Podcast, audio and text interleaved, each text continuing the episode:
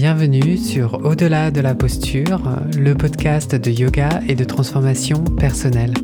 Je suis Jean Itier, enseignant de yoga et coach de vie et je vous propose toutes les deux semaines des outils concrets pour approfondir votre connaissance de votre monde intérieur et ainsi gagner en confiance, surmonter vos peurs et vivre la vie qui vous ressemble vraiment. Dans l'épisode d'aujourd'hui, je souhaite traiter d'un sujet qui me tient vraiment à cœur et ce sujet, c'est l'estime de soi. Je constate trop souvent que le manque d'estime de soi est une cause majeure de difficultés et de souffrances chez les personnes que j'accompagne. Nous en avons d'ailleurs parlé dans l'épisode 45 intitulé Les clés d'une vie sans stress. Et je trouve dommage que la vie d'une personne soit impactée par un manque d'estime de soi alors que une saine estime de soi est la clé d'une vie épanouie et joyeuse, riche en accomplissements. Donc, si vous vous reconnaissez dans les situations suivantes, donc si vous avez du mal à exprimer vos opinions ou à vous positionner par peur du regard des autres, si vous faites passer les besoins des autres avant les vôtres, si vous vous comparez et vous enviez les autres, si vous n'osez pas évoluer par manque de confiance en vous, ou alors si vous avez une relation conflictuelle avec votre corps ou la nourriture, alors cet épisode est fait pour vous. Je vous invite à prendre un papier et un stylo pour répondre à quelques questions révélatrices. Elles vous permettront d'observer, de comprendre et de transformer positivement votre fonctionnement. Grâce à une meilleure connaissance de vous-même et un regard bienveillant, vous pourrez cultiver une estime de vous ancrée sur vos forces et votre valeur intrinsèque. Vous ouvrirez la porte à une vie rayonnante de possibilités. Et au cœur de ce sujet se trouve selon moi la distinction entre le soi avec un grand S et le soi avec un petit s, d'où le titre de cet épisode. Le soi et l'estime de soi. Vous n'arriverez pas à construire une bonne estime de soi tant que vous ne serez pas capable de faire cette distinction. Alors le soi avec un petit s est associé à l'identité individuelle, c'est-à-dire à la personne que nous percevons comme étant distincte et séparée des autres personnes et du reste du monde ou de l'univers, c'est le sens de moi que je développe à travers mes expériences, mes souvenirs, mes interactions avec les autres et le monde. Ce soi, donc ce soi avec un petit s, est une construction temporaire et changeante qui est sujette aux fluctuations des pensées et des émotions. Le soi, avec un grand S, au contraire, est une réalité plus profonde et universelle. Il transcende l'individualité et représente la conscience pure et intemporelle qui est à la source de toutes les expériences. Le soi, avec un grand S, c'est la réalité ultime selon le yoga. La conscience dans laquelle toutes les perceptions et les expériences apparaissent. Donc, contrairement au soi avec un petit s, ce soi individuel qui est conditionné par le temps, l'espace et les circonstances, le soi avec un grand S est éternel, immuable et omniprésent. Comparons cela à un ordinateur. Votre soi avec un petit s est comme un logiciel en constante évolution qui fonctionne sur le disque dur qui est votre soi avec un grand S. Le logiciel peut être mis à jour, modifié et adapté pour toutes sortes de tâches. Mais le disque dur reste la base stable qui permet au logiciel de fonctionner. De la même manière, nos expériences et nos identités en constante évolution sont superposées sur notre être essentiel et immuable. L'idée est que si nous confondons constamment notre soi avec un petit s, donc notre logiciel, qui est changeant, avec notre soi avec un grand S, essentiel, nous risquons de nous perdre dans les fluctuations et les incertitudes de la vie. Donc apprendre à faire cette distinction peut apporter une profonde transformation dans la manière dont nous nous percevons et comment nous traitons notre estime de soi en s'identifiant davantage à notre soi avec un grand S qui est stable, nous pouvons cultiver une estime de soi basée sur la profonde conviction que nous avons une valeur intrinsèque indépendante de nos succès ou de nos échecs. Donc cette perspective peut vraiment nous libérer des jugements d'autocritique et des comparaisons constantes fait avec les autres. Pouvons alors nous autoriser à évoluer, à apprendre et à grandir sans être constamment emprisonnés par les fluctuations du logiciel de notre expérience d'humain sur cette terre. La distinction entre le soi avec un petit s et le soi avec un grand S implique donc un changement fondamental de perspective. Opter pour le soi petit s, le soi individuel, peut mener à une identification limitée, à une recherche constante de satisfaction dans le monde extérieur et à une illusion de séparation. En revanche, embrasser le soi avec un grand S comme la réalité ultime conduit à la reconnaissance de notre nature intrinsèque en tant que conscience universelle. Cela conduit à une expérience de paix profonde, de plénitude et de connexion avec tout ce qui est. Donc, quand je vous parle d'estime de soi, je fais référence à votre logiciel. Et donc, l'idée de cet épisode est de vous encourager à baigner confortablement dans le soi avec un grand S pour mieux observer, comprendre et changer ce logiciel. L'estime de soi est donc simplement une évaluation subjective que nous nous faisons de nous-mêmes c'est la perception que nous avons de notre propre valeur, de nos compétences, de notre apparence, de nos accomplissements et de notre place dans le monde. L'estime de soi influence notre confiance en nous, notre attitude envers nous-mêmes et notre capacité à faire face aux défis de la vie. Elle joue un rôle essentiel et si nous l'utilisons avec sagesse, elle peut se révéler bénéfique, mais peut aussi avoir des conséquences néfastes si mal employée. C'est un peu comme utiliser un marteau pour ouvrir une bouteille de vin au lieu d'utiliser pour enfoncer des clous. Développer une estime de soi saine se caractérise par une appréciation positive de soi, une confiance en ses capacités, une acceptation de ses faiblesses et une attitude bienveillante envers soi-même. Elle permet de développer des relations saines de prendre des décisions autonomes, de se fixer des objectifs réalistes et de faire face aux échecs et aux difficultés avec résilience. Au contraire, une faible estime de soi se manifeste par des sentiments d'insuffisance, de dévalorisation, de doute de soi et d'autocritique excessive. Cela peut entraîner des difficultés dans divers aspects de la vie, y compris les relations, la carrière, la santé mentale et le bien-être en général. Donc travailler sur l'estime de soi, c'est travailler sur ses pensées et donc sur les croyances que nous avons sur nous-mêmes qui sont formées à partir de nos expériences passées. Et la manière dont nous avons été traités dans notre enfance influence grandement notre perception de nous-mêmes et de notre identité. Donc par exemple, une personne qui a reçu un soutien constant, des encouragements et des compliments positifs de la part de ses parents et ses enseignants pendant son enfance est plus susceptible de développer une estime de soi positive. Ces expériences positives renforceront sa confiance en elle et sa perception d'elle-même en tant que personne compétente et valorisée.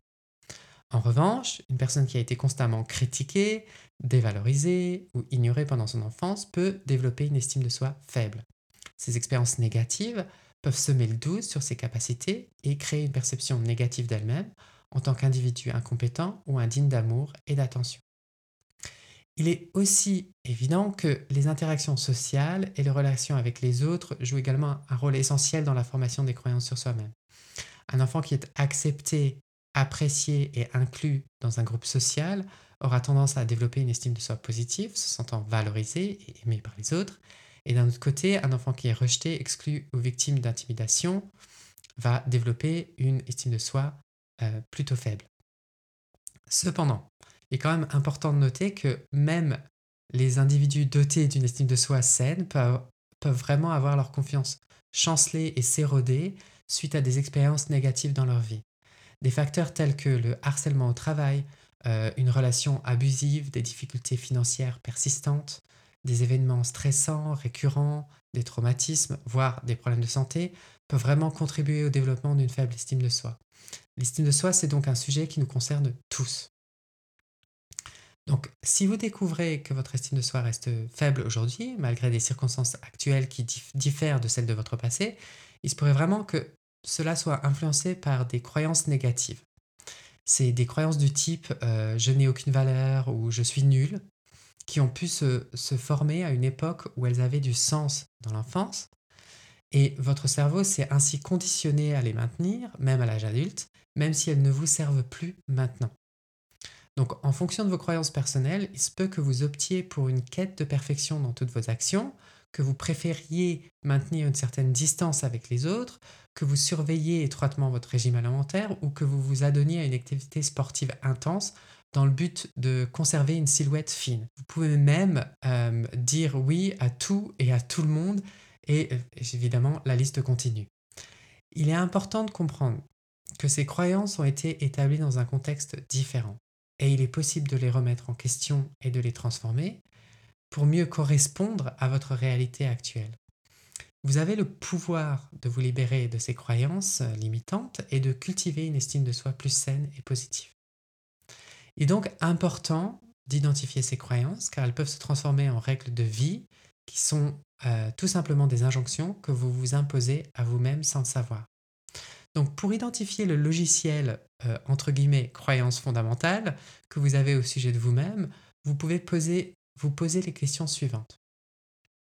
Dans quelle situation est-ce que je me rabaisse? Quel aspect de moi-même je critique le plus? Que se passerait-il si je relâchais mes exigences? Quel type de personne est-ce que je pense devenir?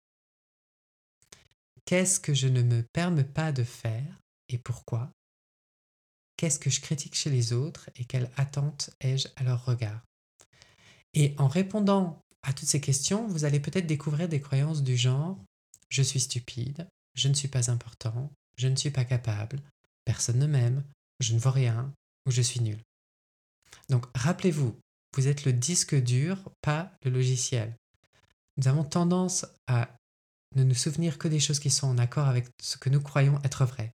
Donc par exemple, avoir la croyance je suis un échec va faire que vous allez vous concentrer uniquement sur les moments où vous faites des erreurs, euh, où vous ne faites pas les choses correctement. Vous ignorez probablement vos succès ou vous les minimisez avec par exemple des choses euh, du genre oui mais c'était un, coup de chance. Et quand nous croyons fortement ces pensées négatives au sujet de nous-mêmes, il n'est pas étonnant que nous nous sentions très mal à propos de nous-mêmes et que nous ressentions de fortes émotions négatives comme de la honte ou de la culpabilité. Et c'est précisément à ce moment-là qu'un mécanisme de protection va se mettre en place afin de vous éviter de ressentir l'inconfort de ces émotions. Cela va se présenter sous forme de règles et de suppositions qui vont vous donner une voie à suivre afin de ne surtout pas ressentir l'inconfort de la honte et de la culpabilité qui, va avec. Donc, vous allez peut-être développer des règles du genre. Je dois être le meilleur en tout. Je ne dois jamais commettre d'erreur. Je ne dois jamais montrer d'émotions en public ou je ne dois jamais montrer de signes de faiblesse. Et il est aussi possible que vous développiez un autre logiciel, celui des suppositions, telles que si les gens découvrent qui je suis vraiment, ils vont penser que je suis un loser. Peu importe ce que je fais, cela ne sera jamais suffisant. Ou alors, si je ne peux pas contrôler mon alimentation, je ne pourrai jamais contrôler quoi que ce soit dans ma vie. Et vous allez peut-être même combiner vos règles de vie avec des suppositions et ça donne des choses du genre je dois tout faire pour obtenir l'approbation des autres car si je suis critiqué de quelque manière que ce soit, cela signifie que personne ne m'aime. Ou bien je n'ose rien faire à moins de le faire parfaitement parce que si j'y arrive pas, ça signifie que je suis un échec total. Ou je dois toujours être mince et bien habillé, sinon on ne m'acceptera pas. Ou alors finalement, si je ne travaille pas le plus dur possible, je n'obtiendrai jamais la reconnaissance de mon patron, de mes parents ou de mon conjoint. Et à cause de ces règles et suppositions, vous allez totalement surestimer ou exagérer la probabilité que les euh, des choses négatives vont se produire, vous allez sous-estimer votre capacité à gérer ces difficultés et surtout ignorer complètement la perspective où l'issue de la situation serait positive. Et lorsque vous sautez à telle conclusion négative concernant votre avenir, vous aurez tendance à adopter des comportements d'évitement qui maintiennent vos croyances fondamentales. Donc soit en évitant totalement la situation, donc euh, ne faites rien, comme ça vous êtes tranquille et il n'y a pas de risque, soit en testant la situation, mais vous vous échappez, vous sabotez la situation dès que les choses vous semblent trop difficiles. Et euh, c'est souvent le cas dans les personnes qui se lancent dans des projets mais qui ne les finissent pas ou abandonnent en cours de route. Il est donc essentiel d'identifier ces règles et suppositions pour mettre fin à ces comportements d'évitement. Donc posez-vous les questions suivantes. Quelles attentes ai-je envers moi-même lorsque je suis au travail? Quelles attentes ai-je envers moi-même lorsque je suis dans un contexte social? Quelles attentes ai-je envers moi-même dans mes différents rôles euh, en tant que fils ou fille ou ami ou conjoint ou parent? Quelles attentes ai-je envers moi-même en ce qui concerne mes loisirs et prendre soin de moi Dites-vous bien que tout changement significatif commence par une profonde connaissance de soi. Je pense que vous comprenez maintenant qu'il est impératif de cultiver ou de développer votre capacité d'observation et vous distancier pour prendre du recul face aux pensées négatives. Gardez à l'esprit que vous êtes bien plus que ces simples pensées. Vous êtes la conscience qui les observe. Si vous rencontrez des difficultés à atteindre cet état d'observation, voici un exercice très simple mais vraiment puissant euh, que j'ai appris de euh, euh, Rupert Spira, qui est un enseignant en philosophie d'Advaita Vedanta, donc de Vedanta, donc philosophie non duelle. et son exercice est le suivant. Visualisez-vous comme un nouveau-né, libre de toute histoire ou passé. Donc vraiment, fermez les yeux et imaginez que vous venez de naître. Et posez-vous alors la question suivante. Qui suis-je? Je suis sûr que vous allez ressentir le silence et l'expansion de l'espace qui est en vous. Cette expérience vous permet de vous affranchir des croyances et autres pensées négatives que vous avez au sujet de vous-même, car si vous y réfléchissez, ce que vous pensez de vous-même ou qui vous pensez être est toujours en relation à votre vécu, votre histoire personnelle. Mais si on lève le voile, il devient évident que ce qui se cache derrière est une immensité silencieuse, expansive, qui ne connaît pas de négativité. Alors voici la bonne nouvelle. Vous avez le pouvoir de remettre en question et de changer ses croyances vous pouvez changer le logiciel et créer de nouvelles croyances, de nouvelles règles et suppositions qui vous soutiennent au quotidien et vous permettent de vous épanouir. Le premier pas consiste à reconnaître les logiciels qui sont déjà présents en vous, donc le logiciel de vos forces et de vos qualités. Donc prenez vraiment le temps de dresser une liste de vos qualités, talents et accomplissements. Vous pouvez vous poser les questions suivantes. Quelles sont les facettes de moi-même que j'apprécie le plus?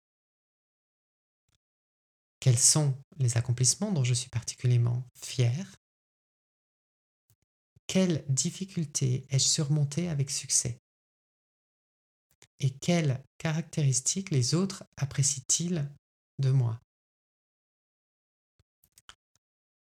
Maintenant que vous avez pris le temps d'observer, de vous distancier, de ressentir, d'exprimer vos nouvelles croyances fondamentales en répondant à ces questions, il est temps de célébrer votre parcours vers une estime de vous plus saine et positive. Prenez la liste que vous avez dressée de vos qualités, talents et accomplissements. Chaque élément de cette liste est une preuve tangible de votre valeur et de votre potentiel. Souvenez-vous vous êtes bien plus fort et capable que vous ne le croyez. En intégrant ces nouvelles perspectives dans votre vie quotidienne, vous commencerez à voir des changements significatifs. Vous vous surprendrez à relever des défis que vous auriez peut-être évités auparavant, et vous vous autoriserez à rêver grand et à poursuivre vos aspirations avec confiance. Rappelez-vous, le chemin vers une estime de, de vous positive est un voyage continu. Continuez à pratiquer ces étapes et à vous référer à votre liste de qualités, talents et réalisations lorsque vous avez besoin d'un rappel de votre valeur intrinsèque. Vous méritez de vivre une vie épanouissante et joyeuse. empreinte de confiance en vous et d'accomplissement. Continuez à croire en vous, car vous êtes véritablement capable de tout ce que vous souhaitez. Merci pour votre écoute et de m'avoir accompagné dans cet épisode. Je suis convaincu que vous avez le pouvoir de créer des changements positifs dans votre vie. Prenez soin de vous et rappelez-vous toujours de votre valeur inestimable. Si vous aimez ce podcast, euh, je pense que vous allez aimer mon accompagnement en coaching où je vous aide à trouver votre voie intérieure pour oser vivre la vie qui vous ressemble vraiment. Vous retrouverez toutes les informations sur mon site yogatherapie.fr. Pour ne manquer aucun épisode, abonnez-vous à la plateforme de votre choix, n'hésitez pas à laisser un avis et à le partager. Inscrivez-vous sur yogatherapie.fr pour recevoir par email des méditations et des pratiques guidées gratuitement. Yoga c'est en un mot et au pluriel.